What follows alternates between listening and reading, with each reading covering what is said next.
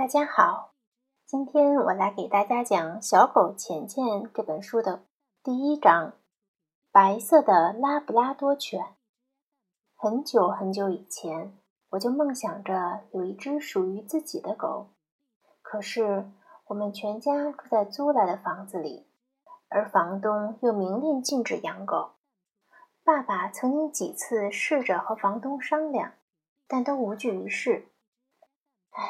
世上就是有那么一些不好商量的人。房东声称其他的房客不希望看见房子里有狗，这简直是胡说八道。我认识住在三楼和四楼的人家，他们都很想养养一只狗。事实上是房东自己不喜欢狗。我爸爸曾经说，其实这跟喜不喜欢狗无关，他是因为不喜欢自己。所以也不愿意让别人过得快乐。于是我找机会仔仔细细地观察了一下房东，他的长相看上去真的是很粗俗。后来我妈妈又向他提起养狗的事情，他竟然给我们寄来了一封挂号信，恐吓我们，要我们从房子里搬出去。直到今天，我仍然认为。没有谁有权禁止别人养狗，但从能不能养宠物这一点来看，自己买房子真的是一件非常必要的事情。过了一段时间，爸爸妈妈真的买了一栋带花园的房子，于是我有了自己的房间，感觉真是好极了，像生活在天堂一般。但爸爸妈妈却没有那么快乐了。他们总是愁云满面，因为买房的实际费用比原原先计划的要高。我隐隐约约的听出家里的钱现在变得紧张了，所以我决定在几周之内先把我的愿望藏在肚子里，不对爸爸妈妈说。虽然我真的非常渴望有一只属于自己的小狗。一天早上。妈妈激动地把我从梦中叫醒，吉亚，快起来！咱们房前躺着一只受伤的狗。我一下子从床上弹起来，冲到楼下。是真的，在房子和车库之间的角落里躺着一只白色的小狗，它睡着了，但睡得不太安稳。它的背上有一道长长的伤口，一直延伸到后腿，流了很多血。可能是被别的狗咬伤的，它一定是拖着受伤的身子爬到了这里，最后精疲力尽地睡着了。我心疼极了，心里不由得嘀咕：是哪条可恶的恶狗咬伤了这么漂亮的小狗？忽然间，小狗醒了，它睁开一双圆圆的眼睛望了望我，然后努力撑起身体，可是。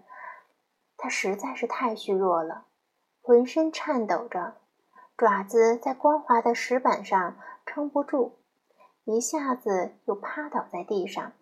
我立即把它搂在了怀里。我和妈妈小心翼翼地把它抱上车，然后来到兽医诊所。医生给小狗缝合了伤口，又给它打了一针。它渐渐放松了下来，睡着了。医生告诉我们，它确实是被咬伤的，但伤的不是很重，很快就会痊愈。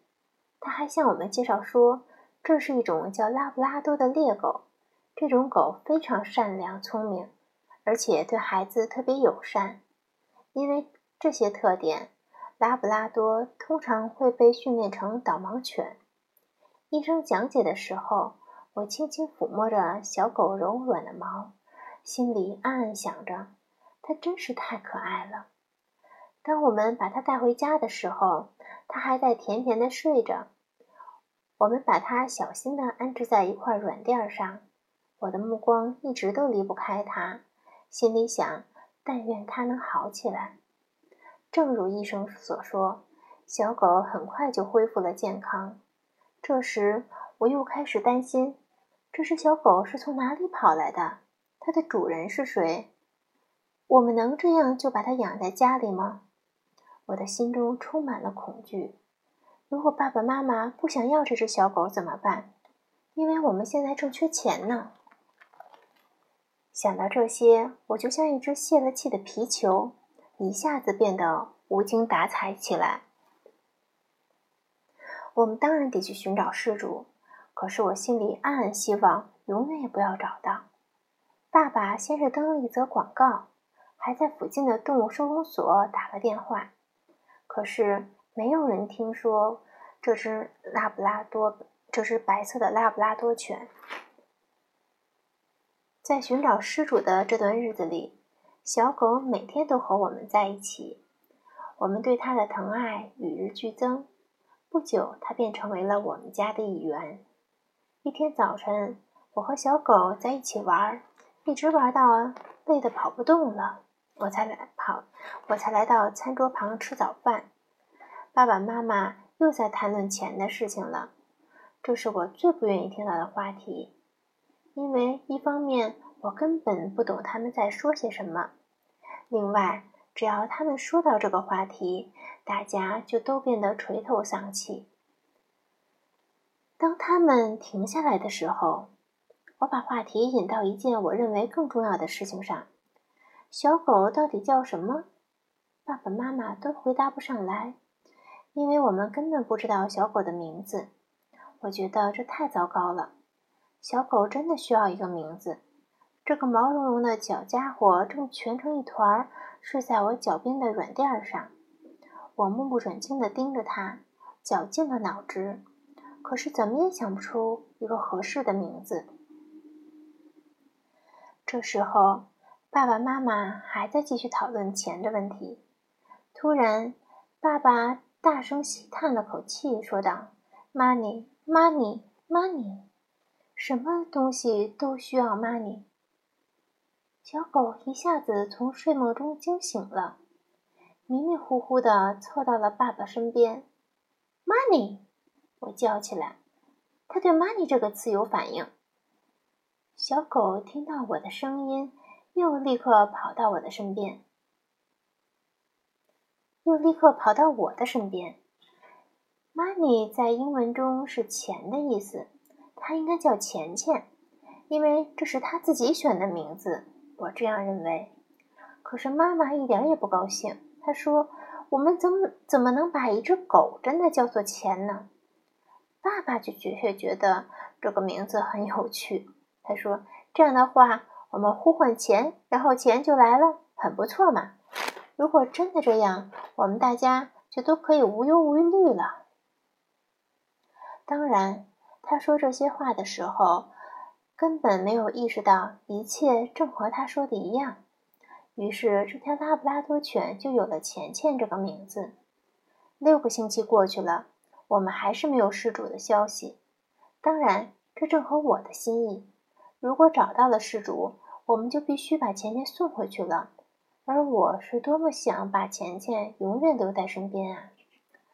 爸爸妈妈也已经习惯了和钱钱一起生活，于是钱钱就留在了我们家。我想不用我说，你们也猜得到，钱钱和我已经成为最好的朋友了。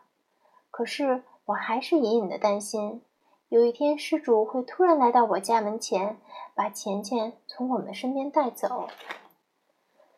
那件事发生的时候，钱钱在我们家已经住了整整半年了。它真的是一只友善、温顺、善解人意的小家伙。我第一次从一只小狗的眼中看到了如此充满智慧的目光。有时候，我甚至敢肯定，它完全听得懂我说的话。拉布拉多犬喜欢游泳，但是我觉得。钱钱比其他任何狗都更喜欢游泳。每次遇到小溪或是湖泊，它都要下去畅游一番。我很想带它去真正的海边，在广广阔的沙滩上飞奔，与浪花嬉戏。那时它该多快乐啊！可是爸爸妈妈说，这种事情现在想都不要想，因为爸爸的生意不太景气。去海边度假是根本不可能的。星期天，我和钱钱常会沿着一条流经全城的大河散步。这条河宽的简直像大海一样。当我们站在桥下的时候，就能看到河水汹涌而过，气势逼人。我不知道那个星期天钱钱是怎么了。早上他还是兴高采烈的，但当我们照例去散步，走到河边的时候，他突然丢下我，飞快地跑了，很快消失在我的视线里。我呼唤着他的名字，到处也找不到他。简直快要绝望了！突然，我看见湍急的河水中有一只小狗在挣扎，是钱钱。至今，我仍然不知道它是怎么掉到河里去的，因为它知道我们不允许它跳进这样的河里。水流很急，它滑动着四肢，奋力向摇桥边游去。两个桥墩中间拉着一张网，而钱钱偏偏被网缠住了。波浪一次一次淹没过他的头，他越来越喘不过气来，他已经快没有力气了，眼看就要被河水完全吞没。我要救钱钱，我不能看着她淹死。我什么都来不及想，毫不犹豫地跳入水中，因为当时已经没有时间让我再考虑其他理智的方法了。我必须救钱钱，一切都发生的太快。我立即被水淹没，我大口大口的呛水，心里害怕极了。到处都是又脏又冷的水，而我完全分不清东南西北。后来我晕了过去，失去了知觉。之后发生的事情，我完全想不起来了。后来爸爸妈妈告诉我，我也掉到了缠住钱钱的那张网里。幸亏当时有一艘水上警察的巡逻船就在附近，他们把我和钱钱同时从水里救了出来。那时我的胳膊还紧紧地搂着钱钱。我在医院里待了几个小时，然后回了家。但这之后的几天里，我仍然非常虚弱，必须卧床休息。钱钱恢复的比我快得多，他寸步不离地守在我的床边。一连几个小时蹲在我的面前，一动不动地望着我。我从他的眼神里看出，他明白发生过的一切。狗懂得用感恩的目光看着你，这是许多人都做不到的。钱钱就是这样连续几个小时，充满友善和感激地望着我。当然，我当时还无法预料之后发生的一切。不久，我十二岁了。一切还是保持原样，我们还是没有去海边度过假。爸爸妈妈仍然一再说生意受到经济衰退的影响，他们的意思是国内经济形势是导致他们财务问题的根源。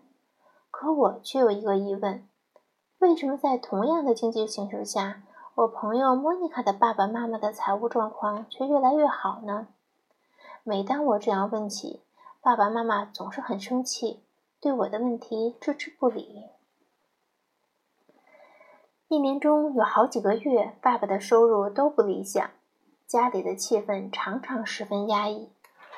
妈妈偶尔念叨着：“要是我们没有买这栋房子就好了。”我认为这样想纯粹是浪费时间，因为时间是无法逆转的。另外，如果没有买这栋房子，我也就不能养钱钱了。一天发生了一件令人难以置信的事。当时，我正决定打电话预订一张我喜欢的乐队新出的 CD。我刚刚从电视中看到了有关的广告，记录下了订购电话。我坐到电话片电话旁，开始拨号码。突然，我听见一个声音对我说：“吉亚，你应该首先考虑一下。”你是不是真的买得起这张 CD？我大吃一惊，向四周望去，门是关着的，屋子里只有我一个人，也就是说，屋子里没有其他人，只有钱钱和我在一起。也许这个声音是我自己想象出来的。我冷静下来，拾起了听筒。刚才因为受到惊吓，我连手里的听筒都扔了。我又开始拨号。突然，那个声音再次响起：“姐啊，如果你买了 CD，这个月的零花钱就都花光了。”钱钱蹲在我面前，歪着头望着我。那个声音是他发出来的？这不可能！我又激动又害怕。狗是不会讲话的，即使像钱钱这样聪明的狗，也不可能会讲话。我想，很久以前，所有的狗都会说话，只是它们说话的方式和人不一样罢了。可是后来，这种能力逐渐退化了。钱钱望着我说：“不过，我还保持着这个能力。我曾在电影里看到一头会说话的骆驼，可那是在电影里。”我琢磨着，而我们现在不是在演电影，这是现实生活啊！我立刻又有一个念头钻入我的脑海：也许我是在做梦。我迅速捏了自己的胳膊一下，哇，好疼！看来我并没有做梦。钱钱一直望着我。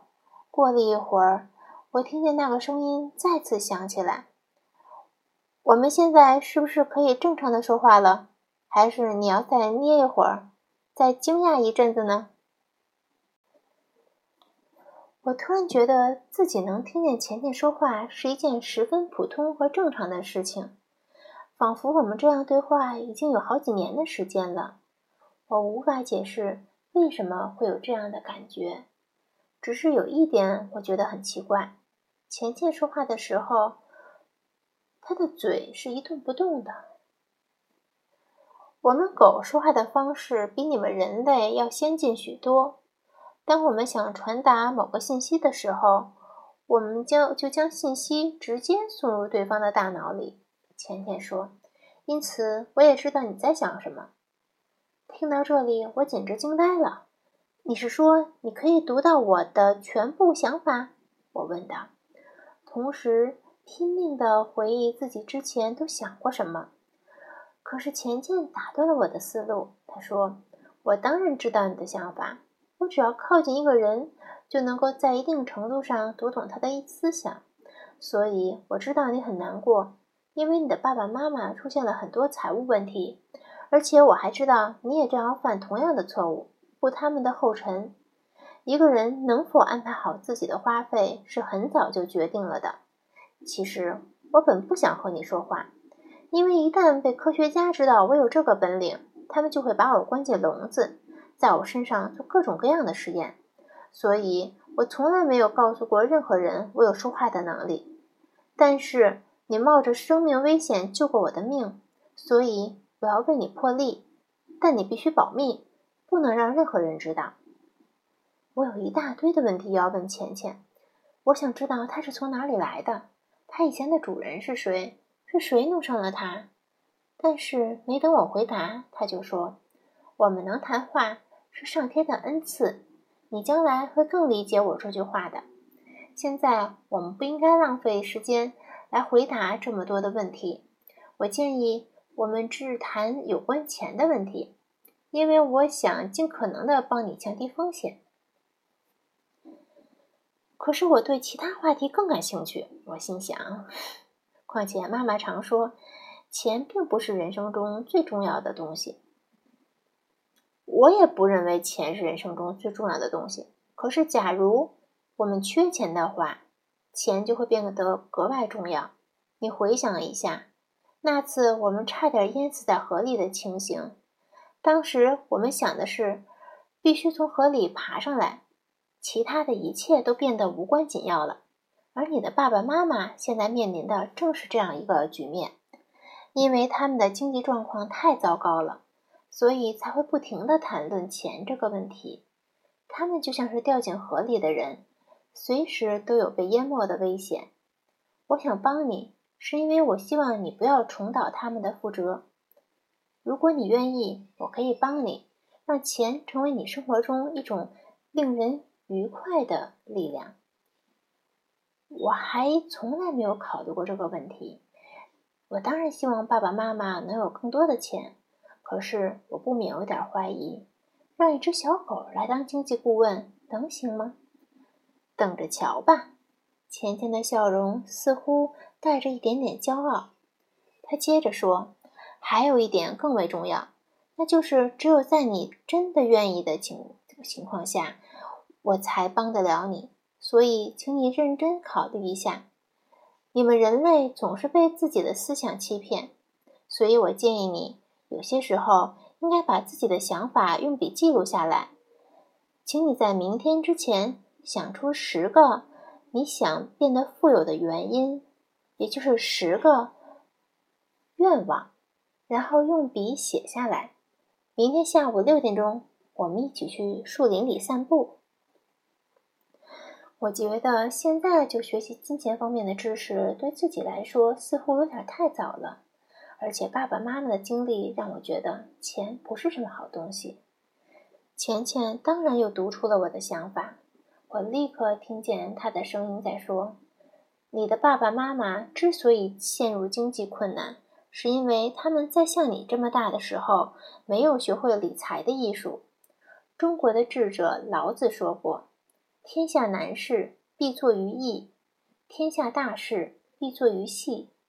金钱有一些秘密和规律，我可以慢慢解释给你听，但前提条件是你自己必须真的有想要变得富有的这个愿望。所以你必须找到十个想要变得富有的理由。在此之前，我不会再和你谈话了。在那天剩下的时间里，我绞尽脑汁的想啊想，我要思考的东西实在是太多了。可是无论如何，我都决定不对任何人说出我的这个新发现。我绝对不希望钱钱成为科学家们无数实验的牺牲品。我仿佛已经看到他们把钱钱装进一个狭小的笼子，又在他的身上接上许许多多的管子。不。我绝不允许有人这样对待我的钱钱，所以我不能把钱钱会说这话的事告诉任何人。而且，我也决定不继续追究钱钱以及他身上发生的奇迹的问题。我预感到自己永远也弄不清楚这些事，而且我也明白为什么从现在起就必须考虑钱的问题。我想起那句中国的名言：“天下难事。”必作于易，天下大事必作于细。这究竟是什么意思呢？我突然想到了邻居家的狗亨瑞。邻居得到亨瑞的时候，他已经五岁了。亨瑞一点也不听话。邻居总是说，现在要改变他已经很困难了。如果在他年幼的时候训练他，会容易许多。要爸爸妈妈学习金钱的知识。或许和亨瑞的情况有点相似，而且看前面说话的架势，他好像是认真的。所以我必须找到十个我想变得富有的原因，也就是十个愿望。这可不容易，因为我的许多愿望其实并不需要很多钱就可以实现了。我用了足足三个小时才列出了这个单子：一是一辆十八档的变速自行车。二，所有我想要的 CD。三，向往已久的漂亮运动鞋。四，经常给住在两百千米外的好朋友打电话，想打多久就打多久。五，明年夏天参加交换学生项目去美国，提高自己的英语水平。六，帮爸爸妈妈还清债务，让他们不再那么伤心。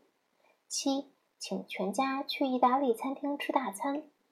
八，帮助和我一样不太富裕的孩子。九，黑色的名牌牛仔裤。十，一台笔记本电脑。写完这份清单以后，我突然觉得富有是一件很值得去争取的事情。富人可以轻易的买到这些东西，也能做许多有趣的事情。列单子的时候，我还想到了我的几个朋友。我决定问一下钱钱，我是否可以将自己学到的有关金钱的知识告诉我的朋友们？我忽然希望时间能过得快点儿，让六点钟快一些到来，那时我就可以知道自己怎么样才能变得富有了。